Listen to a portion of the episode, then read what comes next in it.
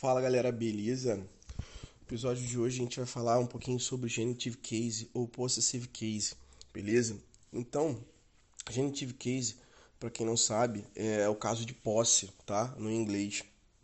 E ele é formado uh, pela seguinte situação: quando o sujeito, é, a gente vai falar que algo é de alguém, beleza? A gente precisa acrescentar apóstrofo S. Uh, na questão da, do nome da pessoa, tá? Então, se eu tenho que falar assim, a casa do John, sabe? Eu vou pegar, colocar apóstrofo S no possuidor. Então, a estrutura, a gente, a gente na língua portuguesa a gente fala ao contrário, né? A casa do John. Beleza? Não que você não possa falar dessa forma, mas se você tem uma outra. É, a, a, a referência é exatamente para poder facilitar, né? Então, o que, que acontece? É, eu vou estar tá utilizando esse apóstrofo S para poder colocar. Então vai ficar assim: uh, John's house. Ou seja, esse apóstrofo S que vem depois não é o verbo to be. John está em casa, tá? Eu estou fazendo referência que a casa é do John, tá? E o próprio contexto, quando isso aparecer, vai te indicar isso. Então você não precisa ficar preocupado em, às vezes em confundir com, com o verbo to be abreviado lá, o is. Uh, até porque se fosse o verbo to be, teria assim: John is at home. Né? Tem às vezes a questão da preposição aí, tá? Que muitas das vezes pode aparecer, a colocação é diferente, né? John is in the house, sabe? Então, cuidado com essa questão. Você vai perceber, tá? Isso é de menos. Dentro do contexto da frase, você vai perceber que o caso é possessivo, genitivo e não verbo to be, tá? Então, pode colocar o apóstrofo S, não, não estranhe, tá? Então, vai ficar assim: John's house. Eu faço a inversão, coloco o possuidor na frente uh, e o apóstrofo S, tá? Então, se eu falar assim, o brinquedo da menina, the girl's toy. Ah, professor, tá no plural? Não, não tá no plural, porque a escrita é girl, apóstrofo S, tá? O livro do professor, teacher's book, beleza? Então, se eu tenho a palavra lá, o, o possui, vai assim, possuidor e objeto possuído, nesta ordem, você vai colocar apóstrofo S no possuidor. Tranquilo? Agora, se esse, se esse possuidor terminar em S, tá? Eu vou acrescentar somente o apóstrofo, beleza?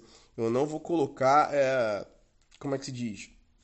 É, é, o S. Até porque, é, foneticamente falando, o som do S já tá ali, né? Então, se eu falar, por exemplo, o mesmo exemplo que eu falei, uh, os brinquedos das meninas, está no plural. The girls' toys tá? Mas aí o que, que acontece? Vai estar tá a palavra girls no plural e só o apóstrofo, diferente do que eu falei anteriormente, tá?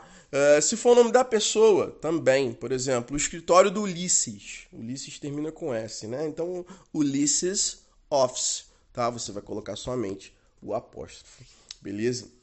Eu também posso estar utilizando isso para animal, se eu falar assim, a, a, a, comida do animal, a casinha do animal, também posso falar de dog's food, tá? Sem problema nenhum, beleza? Se houver mais de um possuidor, tá? E esse objeto for dos dois, sabe? For comum, eu acrescento somente o apóstrofo S no último possuidor, tá?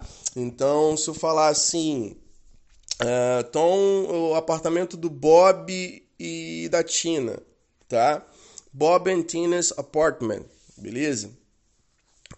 Ah, professor, e se inverter a ordem? Vai ser sempre no último. Tina and Bob's apartment, tá? Mary and Paul's pencil. Paul and Mary's pencil.